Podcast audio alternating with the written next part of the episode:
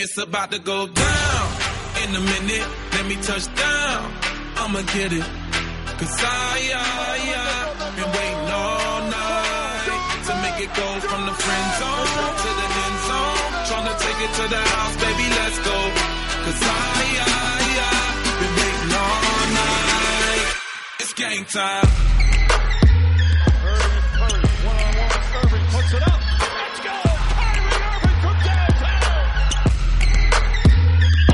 I'm a hustler, baby. Why you think they pay me? Let me know when you're ready to roll. Do 180 in the gray Mercedes, South Beach, where they love me the most. And you know they gon' watch me ballin' like a Michael Jordan and always win like he did in the fourth. Like he did when the shots is falling and the phones recording, yeah, you know that we doing the most. Canasto de tres We gon' make it rain, con Xavi Cacho. like we won a championship game. We gon' need some more champagne Hola, ¿qué tal? Bienvenidos al programa 163 de Canasta de 3 de hoy, sábado 23 de septiembre de 2017, o lo que es lo mismo, el quinto programa de la segunda temporada de Canasta de 3. Tryna take it to the house, baby. El podcast semanal donde, como siempre, cada sábado repasamos y analizamos las noticias, resultados y rumores más importantes del planeta baloncesto de las últimas horas. Valencia Gran Canaria. Esa será la gran final de la Supercopa Endesa de esta tarde, después de que el equipo de Pablo Lasso mostrara una pobre imagen ante los canarios, perdiendo por 73 a 64. It's game time and I'm in the pros. Nah, me En la otra semifinal, el Valencia Basket se impuso a un Unicaja que fue de menos a más en el partido y se quedó sin tiempo para culminar la remontada. Al final, 83-78 para los de Chus Vidorreta. Al margen de la Supercopa Endesa, repasaremos los últimos partidos de pretemporada y las noticias de última hora de los equipos ACB a seis días para que dé comienzo la temporada con un Barça Lasa Basconia. Y antes de irnos repasaremos lo que ha pasado en la NBA en las últimas horas con otra vuelta de tuerca en el culebrón del verano. Carmelo Anthony amplía sus miras hacia Caps y Thunder.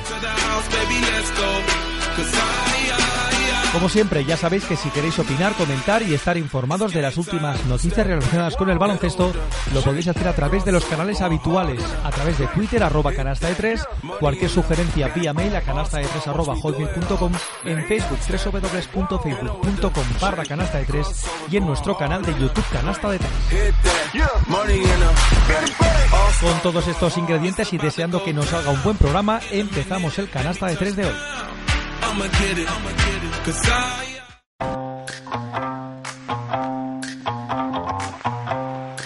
Estás escuchando Canasta de tres con Xavi Cacho.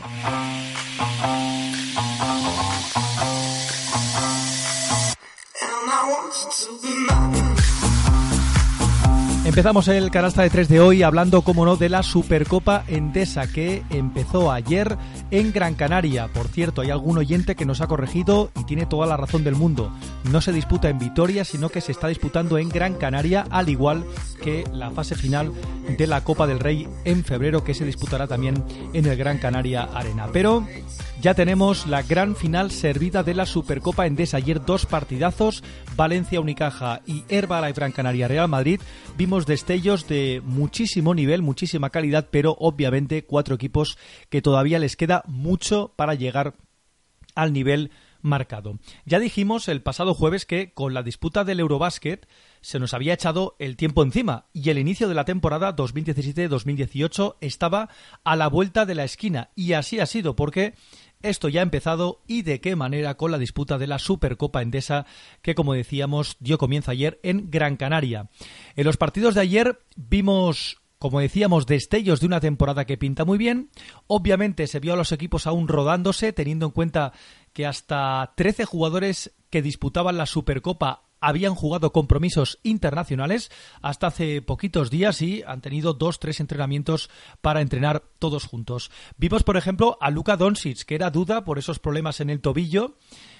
Antes del partido era seria duda, de hecho decían desde el departamento de prensa del Real Madrid que tenía el tobillo bastante hinchado, pero Pablo Lasso no dudó, lo hizo jugar, tiró de él, viendo además cómo estaban las cosas en la pista.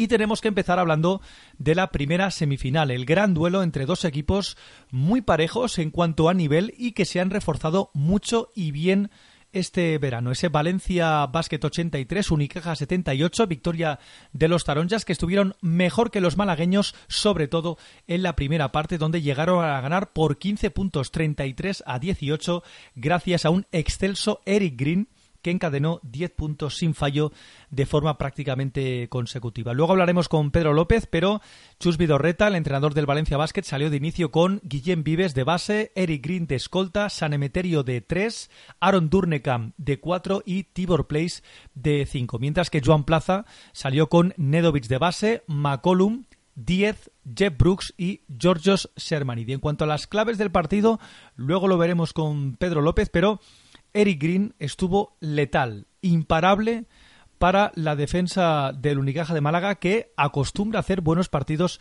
en defensa. 18 puntos, 3 asistencias para un total de 14 de valoración en 24 minutos de juego. Ya decíamos que la victoria del Valencia se fragó principalmente en la primera parte y dio la sensación de un equipo más hecho con ese toque de Chus Vidorreta que solo él sabe ponerle, al igual que ya hiciera la temporada pasada con el Iberostar Tenerife. Tal vez el papel de Aaron Durnekam ya dijimos que no sería el mismo que tenía en el conjunto del Tenerife, más que nada porque va a jugar menos y va a tener menos protagonismo en ataque, aún así, ayer seis puntos, dos de dos en tiros de tres, para un total de 14 minutos que estuvo jugando y 4 de valoración. Fernando Sanemeterio también se le vio muy bien, se nota que llega en forma después de la disputa del Eurobasket, al igual que Bojan Dumlevich con 10 puntos y 7 rebotes. Y también hay que destacar un jugador que siempre rinde. Will Thomas, precisamente exjugador del Unicaja de Málaga, se quedó a un punto y a un rebote del doble-doble, nueve puntos y nueve rebotes. Joan Sastre, también con nueve puntos, fue uno de los jugadores más destacados y tal vez sorprenda el mal papel de Rafa Martínez, el capitán, que se quedó inédito, sin anotar en prácticamente diez minutos. Por cierto, Pedro Yompar, que ya dijimos el jueves que había ampliado un mes más su vinculación con el Valencia Basket, no dispuso de minutos pero dio la sensación de que el Valencia Basket estaba más rodado, tenía más empaque, jugó más en equipo y al final consiguió la victoria ante un buen Unicaja que tardó en despertar. James Augustin, a mí personalmente me gustó muchísimo, un jugador que saliendo desde el banquillo, 8 puntos, 4 rebotes y 4 asistencias, un jugador que seguramente cuando esté en forma va a dar un salto de calidad el equipo, especialmente en defensa. Nemanja Nedovic fue, como no, el mejor del Unicaja de Málaga con 23 puntos, 5 de 7 en triples y también buena actuación para Sasu Salin, que debutaba precisamente ante la que era su afición, el Gran Canaria, 10 puntos, 2 rebotes, pero eso sí, 2 de 9 en tiros de 3. Jeff Brooks, el ala pivot norteamericano, también estuvo bien con 14 puntos y 3 rebotes. Tal vez el jugador que decepcionó fue Giorgio Sermanidi, el pivot georgiano, que salió de titular y únicamente se quedó en 3 puntos, 5 rebotes, pero 4 balones perdidos. En la otra semifinal, Gran Canaria 73, Real Madrid 64, derrota de los blancos en un partido flojo en defensa y espeso en ataque, y donde se evidenció que al equipo de Pablo Lasso le falta rodaje a base de entrenamientos, porque como decíamos, han entrenado juntos toda la plantilla dos tres días. El Gran Canaria fue superior y dio la sensación de tener controlado en todo momento el partido. Es de lo que hablábamos el jueves pasado, es de tener más hambre, más ambición y al final consiguió la victoria. Un Pablo Lasso que salió de inicio con Facundo Campacho de base, Rudy Fernández de 2, Jeffrey Taylor de 3, Felipe Reyes de 4 y Gustavo Ayón de 5, mientras que Luis Casimiro salió con Alberto Oliver, 39 años, a sus espaldas, DJ Shilly de 2, Makisic de 3, ojo con este jugador, Eulis Bay de 4 y Pasegnik de 5. En el Real Madrid debutaron los nuevos fichajes, Kuzmich, Fabián Casé y Facundo Campacho. Ojo al descanso Luego lo veremos, pero los canarios vencían por 9 puntos, 38 a 29, con un 50% en triples, 7 de 14 frente al 16% del Real Madrid, 1 de 6. Tras la reanudación, el Real Madrid estuvo 3 minutos y medio sin anotar. En total, dos puntos en seis minutos si contamos los últimos dos minutos y medio de la primera parte. Los blancos reaccionaron a base de triples, pero la conexión Pauli Fischer puso la máxima ventaja para los canarios, 14 puntos. Únicamente Gustavo Ayón fue el único jugador que estuvo bien con 17 puntos y 5 rebotes para un total de 21 de valoración. JC Carroll y Tompkins fueron los que estuvieron más entonados en el intento de remontada del Real Madrid, pero el Granca tuvo las ideas más claras, aguantó la embestida del Real Madrid y acabó llevándose la victoria. En cuanto a las claves del partido, hemos dicho más o menos ese porcentaje en tiros de tres. Finalmente bajó a un 36% y el Real Madrid subió al 26%, pero estamos de acuerdo que todavía es un porcentaje muy pobre para un equipo como el Real Madrid. Bien es cierto que en el Real Madrid era el primer partido de toda la pretemporada que jugaban juntos, algunos llevaban dos, tres días de entreno, mientras que el Gran Canaria evidenció que estuvo más rodado, que estaba con las ideas más claras, con las piernas eh, mejor físicamente y se llevó este partido. En cuanto a los apuntes, ya hemos dado uno, Gustavo Ayón fue el mejor con 17 puntos, Fabián Casé estuvo muy discreto en su debut oficial, con 4 puntos en 14 minutos y buen partido del base israelí Gal Mekel, 11 puntos, Makisi con 8 y Luke Fisher con 10 puntos, el exjugador de la Universidad de Marquette, que en la segunda parte principalmente tuvo unos 6-7 minutos gracias a la colaboración de Uriol Pauli, ciertamente espectaculares. Veremos a ver si ese es el papel de Gal Mekel, el base israelita, que demostró estar bien físicamente y además muy en sintonía con el sistema de Luis Casimiro.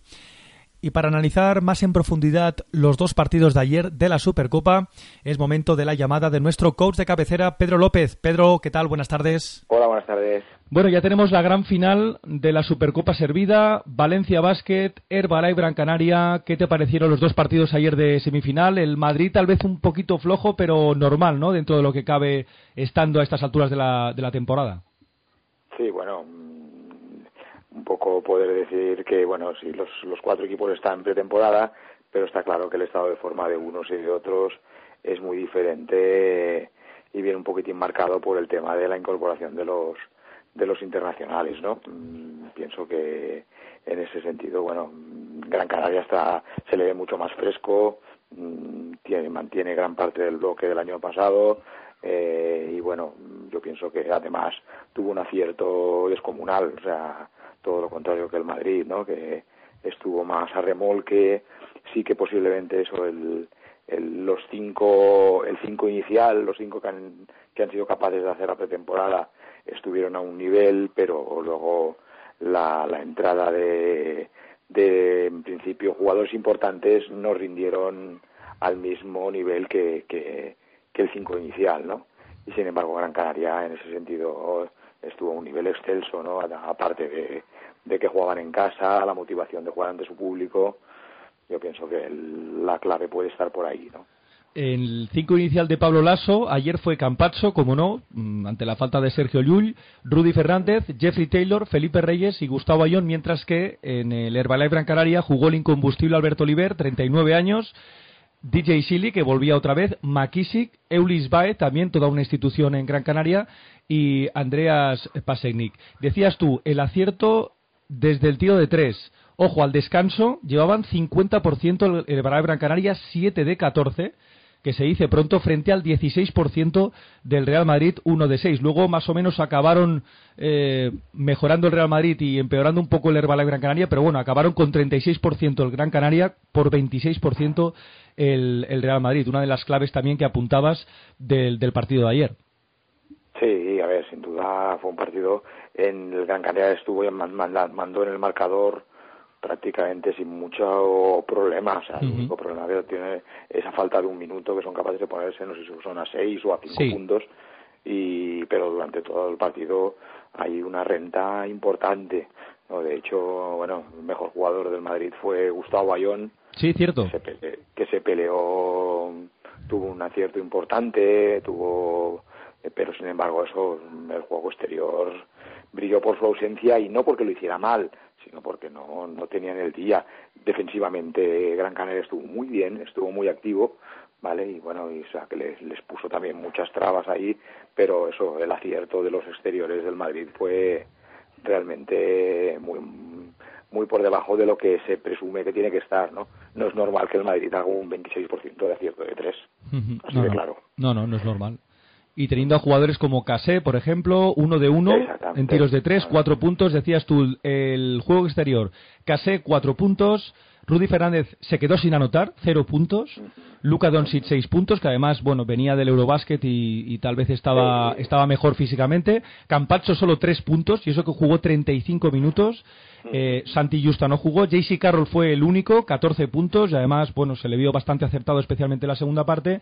Y Jeffrey Taylor solo cuatro puntos. Es decir, que podemos decir que entre Tompkins, 10 puntos, Gustavo Ayón, que fue el mejor, que tú comentabas, 17 puntos, 5 rebotes. Un Gustavo Ayón que esta semana ha dicho antes de la Supercopa que este verano renunció a jugar eh, el AmeriCup con México y que se ha cuidado mucho más este verano y lo cierto es que se le vio en un estado de forma eh, espectacular.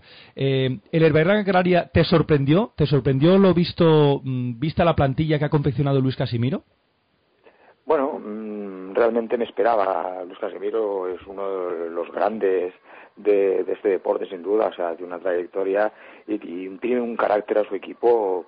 A mí me gusta mucho, o sea, su juego es un juego muy, muy pragmático y al mismo tiempo eh, muy serio, ¿vale? Saben, saben a lo que juegan, ¿no?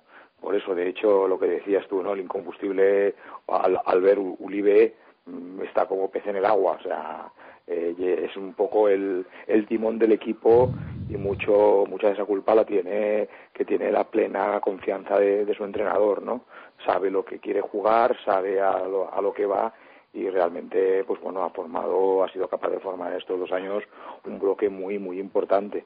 Pensábamos que la, la cuando se fue a Ito ahí en Gran Canaria quedaría un, un erial y lejos de eso yo pienso que ha seguido dando pasos adelante, ¿no? Y es un equipo que realmente yo el año pasado me, me dejó muy buenas sensaciones colectivas. De hecho, el, el hecho de ganar la Copa como la Supercopa como la ganó mm, dice mucho de, de, este equipo, ¿no?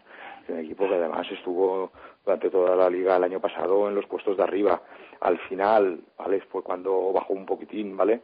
Pero también motivado pues, pues, pues por un tema de, de cansancio, de que la liga es muy larga, de que, de que los equipos duros al final de temporada llegan en mejores condiciones, a pesar de que físicamente, pero bueno, mentalmente, pues bueno, es un equipo a tener muy en cuenta. Eh, del Real Madrid, eh, del partido de ayer, ¿qué te gustó especialmente? ¿Algo, alguna, bueno, situación un poco positiva para de cara al futuro? Eh, alguna cosa, alguna pincelada que dijeras, pues mira, este jugador tiene muy buena pinta. De los nuevos, Kuzmich cuatro puntos, Casé cuatro puntos y Facundo Campazzo tres puntos. ¿Hay algo que quieras destacar de...? A ver, eh, yo pienso que el Madrid, eh, además del acoplamiento de según qué jugadores, todos estos jugadores nuevos que has dicho, yo pienso que tienen que encontrar un poquitín el, el timón ahora ante la falta del, del, líder natural, ¿no? O sea, Jul no sabemos para cuándo va a estar, pero va a estar para mucho tiempo, ¿no? Entonces, o, bien Doncic o bien Facundo Campacho, fíjate que te digo, ¿vale? Eh, tienen que tomar un poquitín esa, ese, ese control de, del aspecto anímico, ¿no? De, y pienso que el, el Campacho este mm, para mí es un verdadero jugón, ¿vale? Lo que dudo es eso, ¿no? Si con todo ese esa amalgama de jugadores es capaz de que le dejen tomar esas esas riendas, ¿no? Es un auténtico líder, es, ¿vale? Pero bueno, pero es aquello, ¿no? O sea, a mí me parece un jugadorazo impresionante, un jugador que te puede cambiar un partido, ¿vale? Que evidentemente que, que, no va a ser el campacho de Murcia de estas últimas dos últimas temporadas, Está claro. ¿vale? promediaba 20 puntos, pero bueno, pero es un jugador que es capaz de hacer jugar a los compañeros, que tiene una capacidad de juego impresionante, que bueno que, que incluso en defensa a pesar de, su corta estatura es un jugador que puede aportar mucho. Bueno eh, yo creo que es una de las dudas no o sea entre entre los dos estos entre estos dos nombres que te he dicho vale el niño Donchit este bueno ya es un niño, auténtica figura una realidad exactamente no y este yo pienso que puede dar muchas alegrías vale a, a la parroquia madridista no pero bueno, y luego, bueno, evidentemente, los nombres que has dicho, Kuchmis este me parece un grandísimo fichaje, es un, es un jugador muy duro, es un jugador muy que ocupa mucho volumen, eh, pero bueno, mm, los nombres no lo son todo, ¿no? O sea, fíjate que te he, estado, hablando más de, de eso, de sensaciones, de, de feedback, de llegar, de conectar con el compañero, ¿no? Y yo pienso, pues eso, ¿no? Que es más importante disponer de estos jugones y que de los demás respalden donde está el juego que no que un jugador que te pueda aportar muchísimo porque tiene unas condiciones naturales impresionantes. Yo creo que de la asociación más buena que ayer vimos, Campazzo Gustavo Ayón, creo que el pick and roll lo jugaron muy bien y además Gustavo Ayón se puede hinchar, con Campacho se puede hinchar ahí en el poste bajo. Sí, sí, sí, yo creo que sí. O sea, el uno es un gran pasador y el otro continúa el juego sin balón, lo lee muy bien, muy bien. O sea, a mí realmente eso, lo que tú dices, metió, fue capaz de meter tres puntos, pero asistió, eh, le da una velocidad. El Madrid ayer no, prácticamente no pudo correr, ¿vale? No, no tuvo los puntos estos de extras que, bueno, también motivado por falta de, ritmo, por falta de, bueno, es un equipo por hacer, es un equipo que la, la temporada es muy larga, es muy larga y bueno, y evidentemente, pues bueno, o sea, ayer, por ejemplo, el papel que hizo eh, el amigo Anthony Randolph fue realmente penoso. Sí. Entonces, Solo dos puntos, dos puntos, dos rebotes y tres balones robados. así, a ver, sí que es verdad, salió súper tarde mm. a la pista, ¿vale? Pues cuando viene de viene de otra historia, es un jugador muy especial mentalmente, ¿vale? De todo y de nada, bueno, es un jugador que, bueno, que el, al principio de temporada pasada aportó muchísimo, pero se dejó las ganas por el camino en el tramo final, ¿no? O sea, no sabemos si por una cuestión anímica, sino por una cuestión física.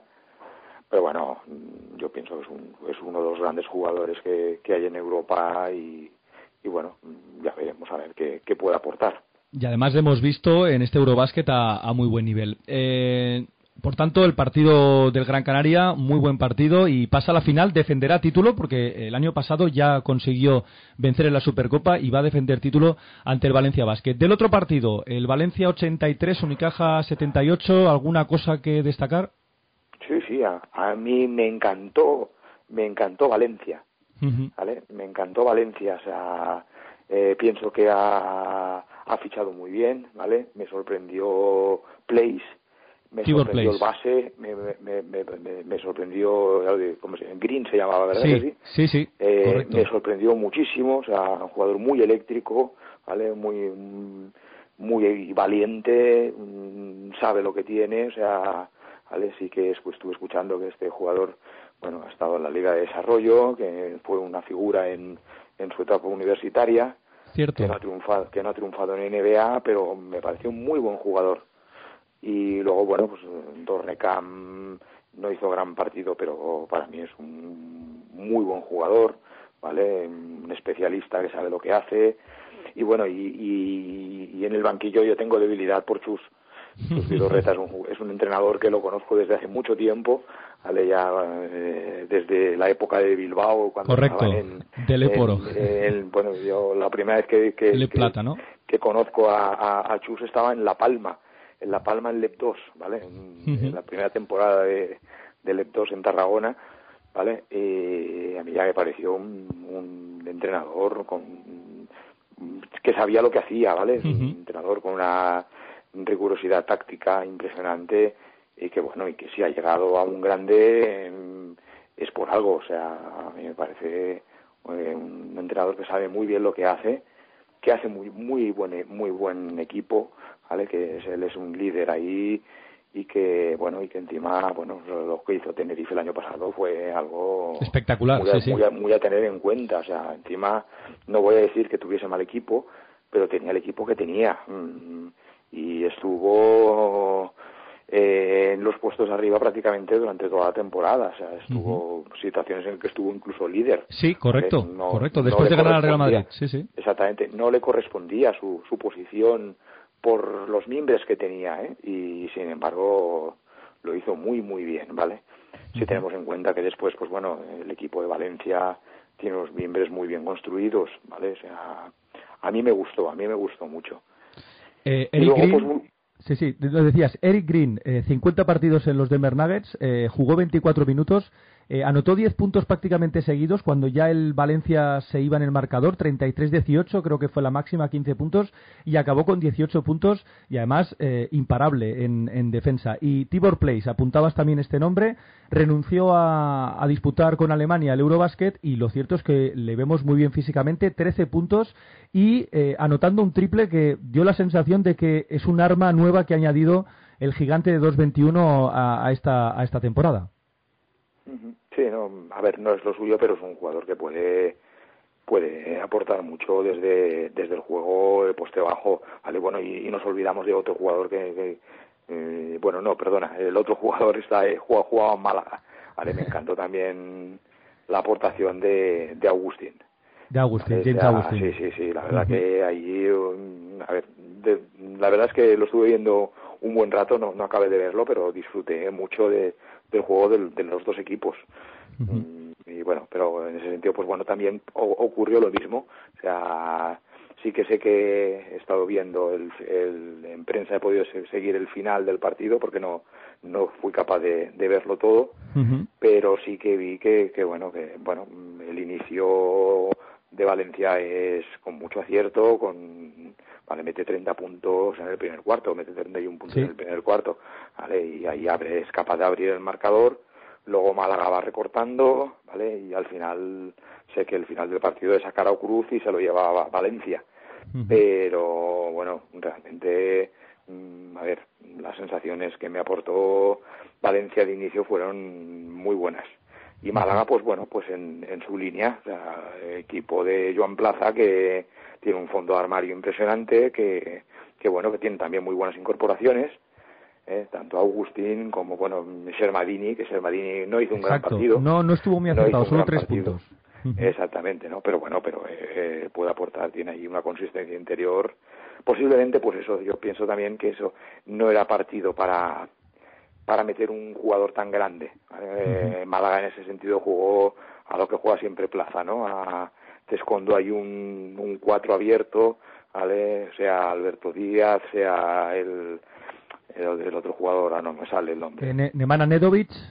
Eh, no, no, no, de los exteriores que puede jugar interior. Ah, eh, Carlos Suárez, Carlos Suárez. Esto es, Carlos Suárez, ¿vale?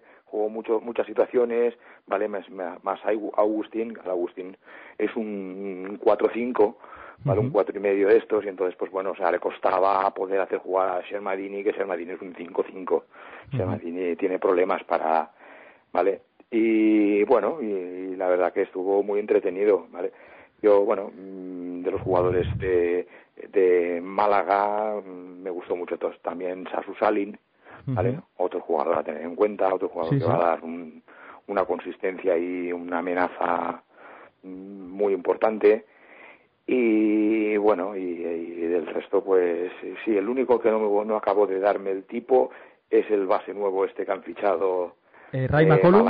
el McCollum. Ray este. Este no, no me acabo de dar el peso. No estuvo muy aceptado, aunque solo tiró tres veces a, a canasta, siete puntos, tres asistencias solo con un fallo, pero sí es cierto, y yo en el programa del jueves lo destacaba, me esperaba más de Ray McCollum, que seguramente durante la temporada eh, tiene que ir a más. Eh, decías tú, James Augustin, salido desde el banquillo, 8 puntos, 4 rebotes y 4 asistencias, para un total de 14 de valoración, un jugador que eh, tanto en el Kimki como en el CSK de Moscú ha sido muy importante en los equipos, en actuales, bueno, en campeones de Europa, como el propio CSK de Moscú. Y Sasu Salin, que jugaba ante su afición, ante el Gran Canaria. Salió también desde el banquillo 10 puntos, eh, eso sí, en tiros de 3, 2 de 9, 22%.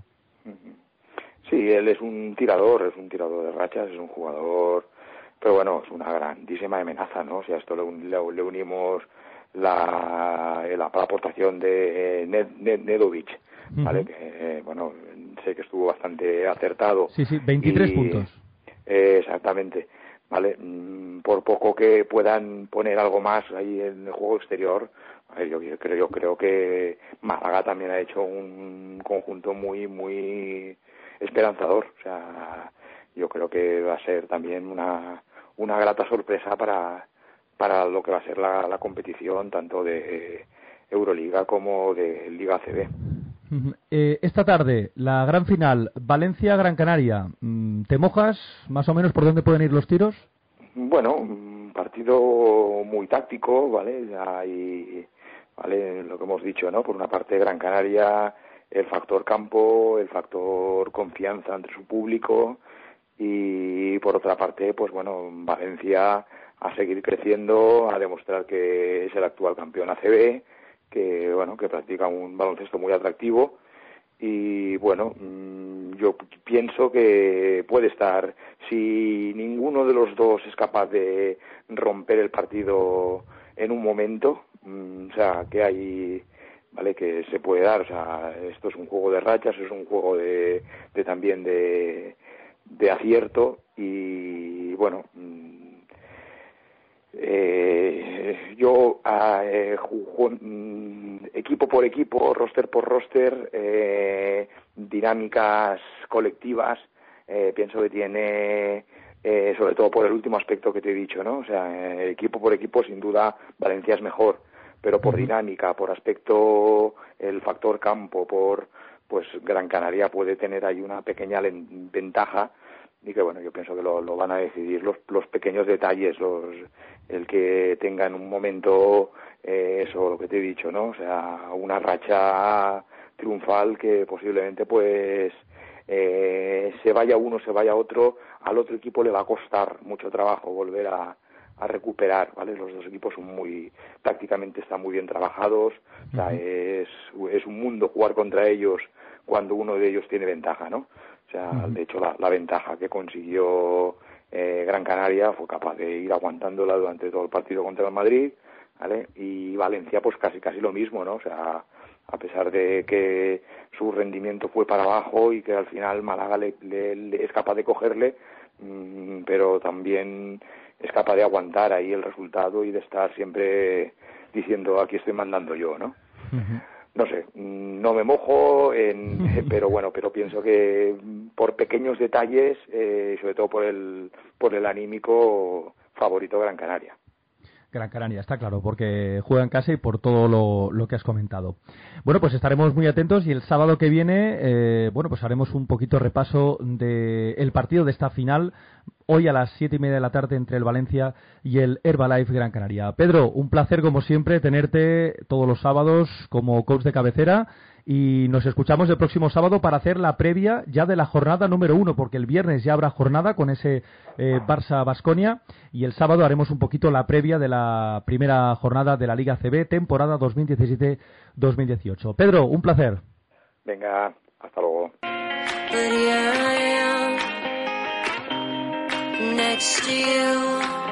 Estás escuchando Canasta de Tres con Xavi Cacho.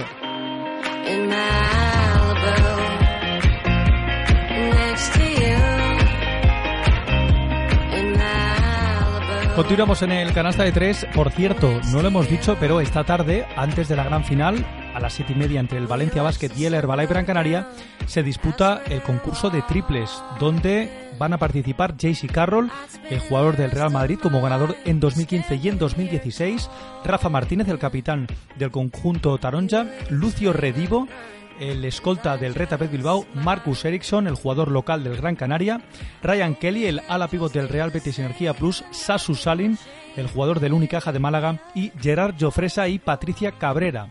La participación de Patricia Cabrera, que es jugadora de la Liga Femenina de Baloncesto, está un poquito en duda porque al parecer ayer durante la disputa de la primera semifinal sufrió un cólico y por tanto hasta última hora era duda.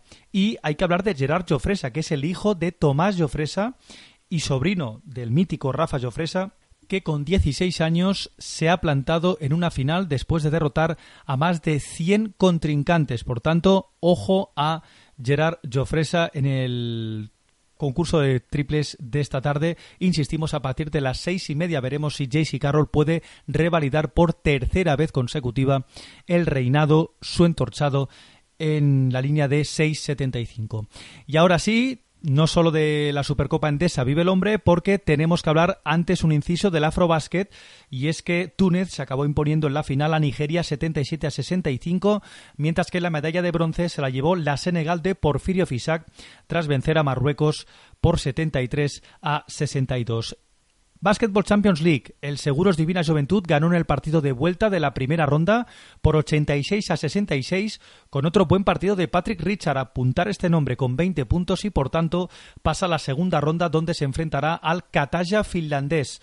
El partido de ida será mañana domingo en el Olympic de Badalona mientras que la vuelta se disputará el martes en tierras finlandesas. Y tenemos que hablar de la Copa Intercontinental porque mañana domingo el Iberostar Tenerife disputa la gran final ante el Guaros de Lara, el campeón de Sudamérica, a partir de las siete y media. El Guaros de Lara que ha estado haciendo la pretemporada en tierras españoles y le hemos visto jugar ante bastantes equipos de la Liga ACB. Y precisamente uno de los últimos partidos que disputó fue ante el Movistar Estudiantes antes de ayer, donde perdió por 108 a 90 con un buen partido de Landesberg, el exjugador del Maccabi de Tel Aviv, con 19 puntos, 21 puntos para Goran Shuton y 11 puntos para Edgar Vicedo.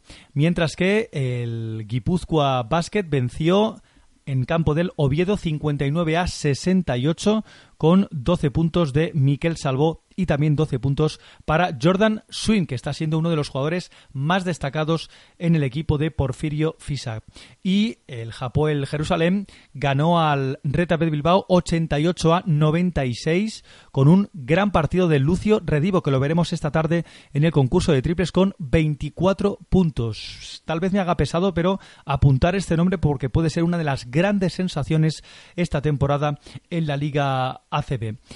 Y tenemos que hablar, por supuesto, de partidos amistosos que se disputarán mañana domingo. El Barça Lassa de Sito Alonso que jugará su último partido de pretemporada a las doce y media en Platja d'Aro ante el Lucam Murcia. A las seis de la tarde, Moraván Andorra, Tecniconta Zaragoza en Borges Blanques. A las seis de la tarde, Basconia Japoel de Jerusalén. Y a las seis de la tarde, en Marín, Mombus Obradoiro contra el Breogán, duelo gallego. Estos son los partidos, los últimos partidos de hecho, porque la semana que viene comienza ya la temporada 2017-2018. De hecho, empieza el próximo viernes, viernes 29, a las 9 de la noche, con un partidazo. Barça-Lasa, Basconia en el Palau. Sito Alonso que se enfrenta a su ex equipo y también el morbo de Adam Hanga que se enfrentará por primera vez a sus ex compañeros. Será una buena piedra de toque para ver en qué punto están Bien es cierto, ya lo hemos dicho antes, que la mayoría de estos equipos han tenido muchas bajas durante la pretemporada debido a los compromisos internacionales, sea en la América Cup, sea en el Eurobasket, y tal vez sea pronto para sacar conclusiones. Pero, visto lo que hemos visto en la pretemporada, hay varios nombres que pueden ser importantes en este arranque de temporada, como por ejemplo el base Phil Fresey, que le hemos visto destellos de que puede ser un jugador muy completo, que sea capaz de anotar, que sea capaz de rebotear y sobre todo repartir juego, que es lo que tal vez se le intuía que tenía que hacer Tyre Rice, pero finalmente no lo hizo. Y también veremos el estado físico de Adrian Morman, un jugador que en la pretemporada lo ha hecho bastante bien, promediando 10 puntos por partido y que ha sido titular en todos los partidos de pretemporada con Sito Alonso. Así que muchas ganas de ver al Barça y también muchas ganas de ver al Basconia, al equipo de Pablo Prigioni que se estrena en un banquillo a nivel profesional después de su dilatada carrera llena de éxitos tanto en el Basconia como en el Real Madrid como en la selección de Argentina como en la NBA y muchas ganas. Eso sí, va a tener problemas principalmente la posición de alero alto porque tanto Jordan McRae como Patricio Garino están lesionados, van a estar de uno a dos meses de baja y por tanto veremos ahí si no sufre el conjunto vitoriano. Lo que no cabe duda es que sigue contando el Vasconia otra temporada más con un auténtico equipazo. Muchas ganas de ver a Janis Tima, que será seguramente titular el viernes en el Palau, un jugador que a mí personalmente, ya lo sabréis por los vídeos de YouTube en el canasta de 3, me ha sorprendido, incluso tenemos un vídeo mostrando más o menos cómo juega para que los que no habéis podido ver el Eurobasket lo conozcáis un poquito mejor de cara a esta nueva temporada y puede ser un jugador espectacular jugador que es capaz de sumar en varias facetas del juego, en puntos, en triples, en penetraciones, rebotes, asistencias y en robos. Así que muchas ganas de ver este duelo. Seguramente veremos a Janis Tima que se empareje con Adam Hanga. Presente y pasado del conjunto vasconista.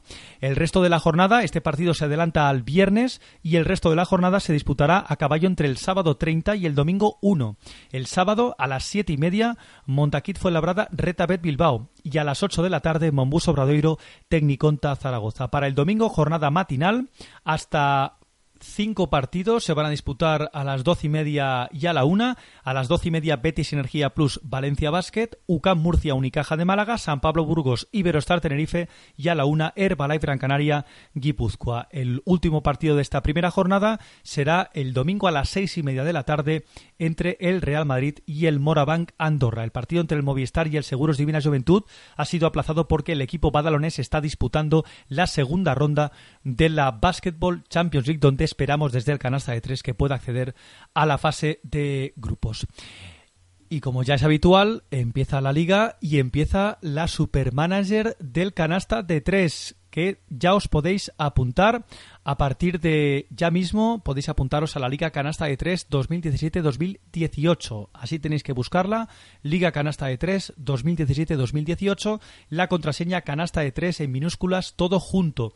Ojo porque el ganador al finalizar la temporada se llevará o bien una camiseta de Kyrie Irving de los Celtics con el 11 o bien una camiseta de Lonzo Ball de los Lakers con el 2 a la espalda. Podréis elegir entre uno y otro. Y además, un pase para el NBA League Pass de cara a la temporada 2018-2019. Así que como veis, tiramos la casa por la ventana con estos premios. Ya os podéis apuntar, ya podéis apuntar a vuestros equipos para la Liga Supermanager Canasta de 3. Recordamos nombre de la liga, Canasta de 3 2017-2018 y la contraseña Canasta de 3 en minúsculas y todo junto.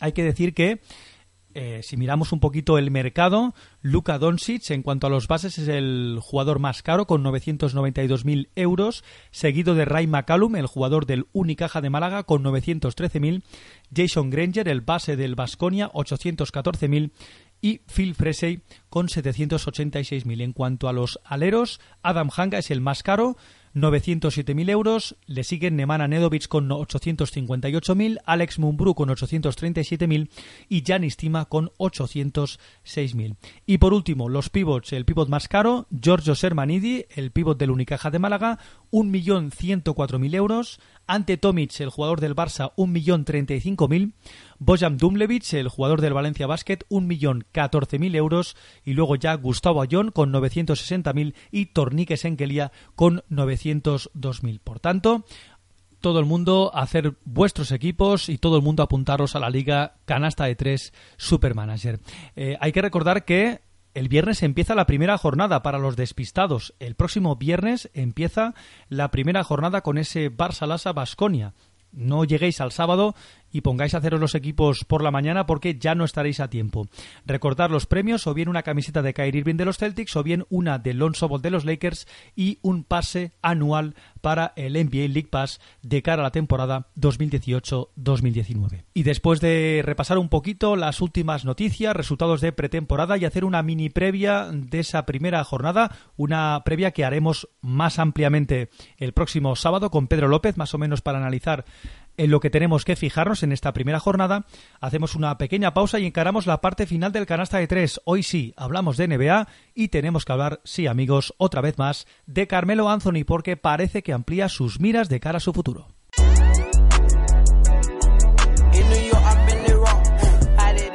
Estás escuchando Canasta de Tres con Xavi Cacho.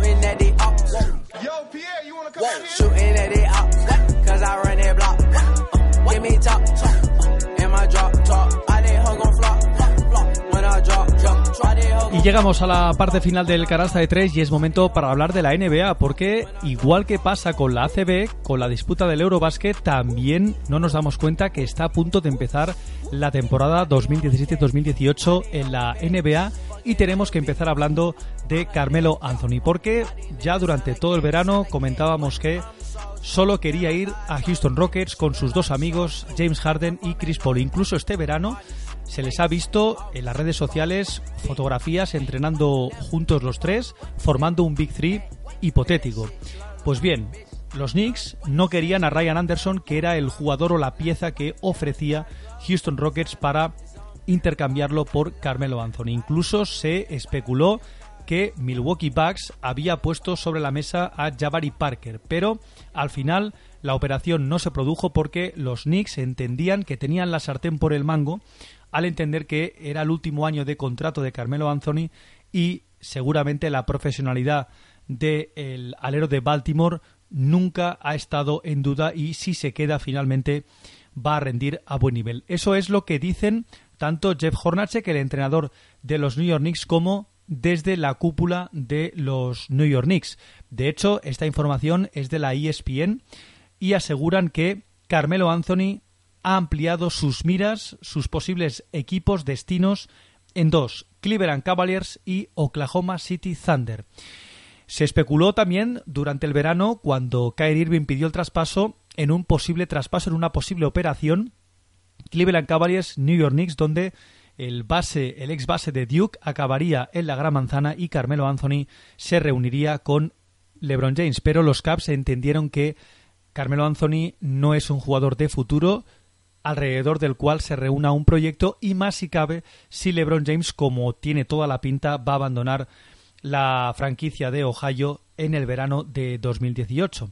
Por lo que ahora se abren dos nuevos escenarios. Veremos a ver qué es lo que puede ofrecer los Cleveland Cavaliers a los New York Knicks para acabar con ese traspaso y el otro equipo es Oklahoma City Thunder con el que formaría otro Big Three junto con Russell Westbrook y Paul George. Veremos porque Oklahoma tiene a priori piezas más apetecibles que los Cleveland Cavaliers que ofrecer a los Knicks para ese traspaso. Pero lo que está claro es que se ha dicho de todo desde Nueva York desde que Carmelo Anthony no quería empezar la temporada. Luego el propio Carmelo Anthony dijo que no tenía ningún problema en continuar en los Knicks y de empezar la temporada y que en función de cómo fuera, si los Knicks iban bien o los Knicks iban mal, podría pedir el traspaso o podrían traspasarle a mitad de temporada.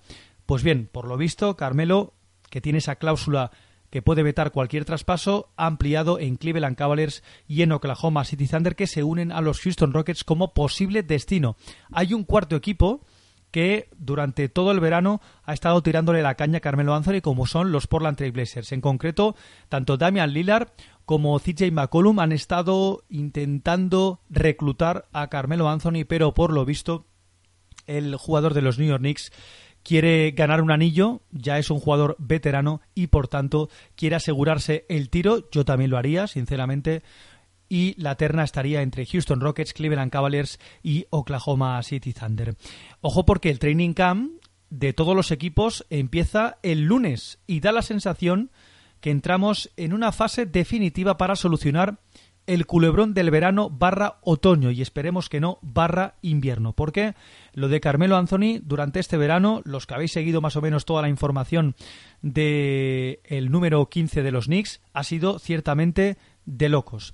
De hecho, los Caps ya han empezado la pretemporada como cada año, ya es habitual que LeBron James junte a todo el equipo para realizar entrenamientos durante el fin de semana antes del inicio oficial del training camp. De hecho, hay fotos en redes sociales donde se ve a LeBron junto con todo su equipo, incluido José Calderón, Isaías Thomas, Chedi Osman, el alero turco o Tavares. Y tenemos que hablar de más noticias alrededor de la NBA, jugadores que fichan por equipos para intentar hacerse un hueco y uno de ellos es Gerald Green, el exjugador de los Boston Celtics que hará el training camp con los Milwaukee Bucks, jugador y franquicia han firmado un contrato no garantizado de cara a la próxima temporada. Un jugador, un saltador excelso, un jugador que a medida que ha ido pasando el tiempo se ha vuelto más cerebral, mucho más inteligente y la temporada pasada en los Boston Celtics promedió 7 puntos. Otro equipo, los Sixers, han hecho oficial el fichaje de Chris Humphries, el veterano Chris Humphries, también por un año y el mínimo. El jugador firma un contrato, eso sí, no garantizado, al igual que Jacob Pullen, el ex base del Barça Lassa, que hará también la pretemporada con los Philadelphia 76ers. Y tenemos que hablar de la NBA porque se ha puesto las pilas y ojo, ha creado las normas Harden y Pachulia. Y vosotros diréis, ¿qué son estas normas? Pues bien, la primera pretende evitar que jugadores con habilidad especial, dejémoslo así, para irse a los tiros libres, como el escolta de los Rockets, con suma facilidad no lo hagan tanto. Esto quiere decir que se castigará la falta con banda y no con tiros cada vez que un jugador fuerce falta personal tras contacto con el defensor en determinadas situaciones. Si es situación de tiro, sí, pero especialmente la han bautizado así esta norma Harden porque la temporada pasada creo que sacó 186 faltas James Harden con esta astucia.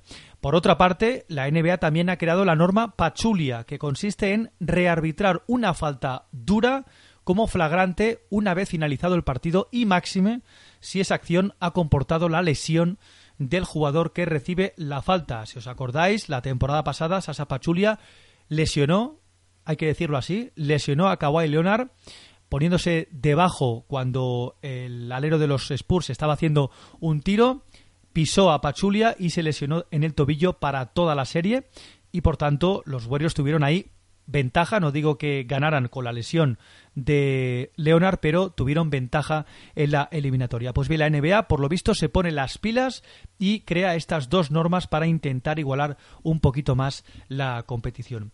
Y también ha habido un traspaso los Memphis Grizzlies han traspasado a Troy Williams a los Phoenix Suns junto con una segunda ronda del draft de 2018 a cambio de una segunda ronda del draft también de 2018 pero protegida, top 55. Más de los Suns, el pivot Alan Williams, que renovó este verano por un pastizal, sufre una rotura parcial de menisco y será baja para el inicio del training camp y seguramente para el inicio de la temporada. Y por otra parte, la franquicia de Arizona confirmó el fichaje de Anthony Bennett, el pívot canadiense ex del Fenerbahce, con un contrato, eso sí, no garantizado. Seguramente va a ser para cubrir esa baja temporal de Alan Williams y veremos si el pívot canadiense que tuvo algún partido bueno a las órdenes de Obradovich la temporada pasada en Euroliga, pero no ha acabado de despuntar este número uno del draft. Y tenemos que hablar de Donald Trump y no es que Canasta de Tres quiera hablar de política y más cómo están las cosas últimamente, pero por lo visto Stephen Curry ha dicho no a la invitación de Donald Trump para recibir a los actuales campeones y Donald Trump se ha enfadado y ha retirado la invitación, por tanto no habrá audiencia cada vez que como ya sabéis, los actuales campeones visitan la ciudad de Washington. Dos apuntes más. Aaron Brooks, ha firmado por los Minnesota Timberwolves y los Houston Rockets están a punto de firmar al alero Chris Johnson para que realice el training camp. Y también tenemos que hablar de Jalil Okafor, el pívot de los Philadelphia 76ers, porque durante los dos años que ha estado de momento en la NBA se ha rumoreado mucho con una posible salida y máxime cuando esta temporada van a poder jugar juntos, esperemos, Darío Saric y Joel Embiid. Pues bien, Jalil Okafor sigue estando disponible para traspaso, pero por lo visto, se habló de Boston Celtics, no hay ninguna oferta, no hay ninguna pieza apetecible para el equipo de Brett Brown. Incluso se habló de un interés de Danny Ainge por Margasol, pero los Grizzlies dijeron no, que el pívot de Samboy no estaba disponible para traspaso y durante la temporada pasada también se habló de un interés de los Celtics precisamente en Jalil Okafor. Pero vista la confección y la configuración de la plantilla, veremos a ver si Jalil Okafor no acaba saliendo. Se especuló también en un interés de los New York Knicks, Tal vez ese podría ser un buen destino para continuar su carrera, pero de momento quedó todo en agua de borrajas. Y por último, tenemos que hablar de Andrew Bogut, el pivot australiano que ha firmado un contrato no garantizado con Los Ángeles Lakers. Me parece un acierto muy bueno de Magic Johnson. Todo lo que está haciendo Magic durante este verano me parece muy positivo. Y ojo porque si el estado físico se lo permite, Andrew Bogut puede ser una pieza muy importante para Los Ángeles Lakers como sustituto de Brook López, que se presupone que va a ser el 5 titular de la temporada 2017-2018 para los de oro y púrpura. Esperemos que Bogut pueda volver al mejor nivel porque es un jugador que con el tiempo es como el vino, se ha ido mejorando, se ha ido macerando y ha conseguido una madurez baloncestística que le ha valido para ganar un anillo con los Golden State Warriors hace dos temporadas. Y hay que recordar que la temporada oficial en la NBA empieza, arranca el próximo 18 de octubre. Queda ya muy poquito, menos de un mes para que dé comienzo la temporada oficial con dos partidazos, Cleveland Cavaliers, Boston Celtics y Golden State Warriors frente a Houston Rockets para el 19 de octubre. El resto de partidos: Detroit Pistons, Charlotte Hornets, Indiana Pacers, Brooklyn Nets, Orlando Magic, Miami Heat, Washington Wizards, Philadelphia 76ers, Boston Celtics, Milwaukee Bucks, Memphis Grizzlies, New Orleans Pelicans, Dallas Mavericks, Atlanta Hawks, Utah Jazz, Denver Nuggets, San Antonio Spurs, Minnesota Timberwolves, Phoenix Suns, Portland Trail Blazers y Sacramento Kings, Houston Rockets. Y después de repasar las últimas noticias y de continuar con el serial de Carmelo Anthony del verano, es momento de bajar la persiana de este canasta de tres de hoy sábado.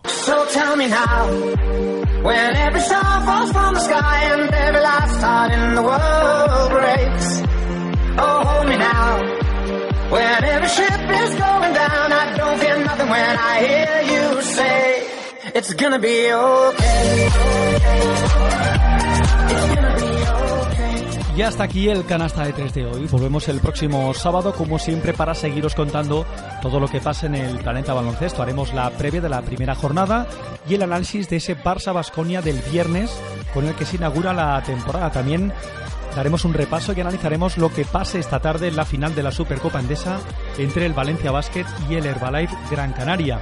También hablaremos de la Copa Intercontinental que disputa mañana el Iberostar Tenerife contra el Guarros de Lara y veremos si el Seguros Divina Juventud sigue adelante en la Basketball Champions League.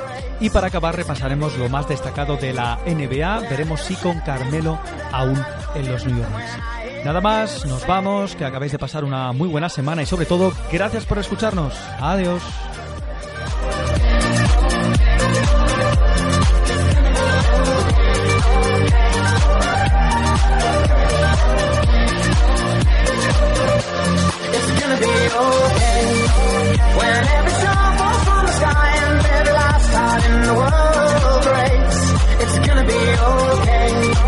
When every ship is going down. It's gonna be okay. Canasta de tres. Con Xavi Cacho.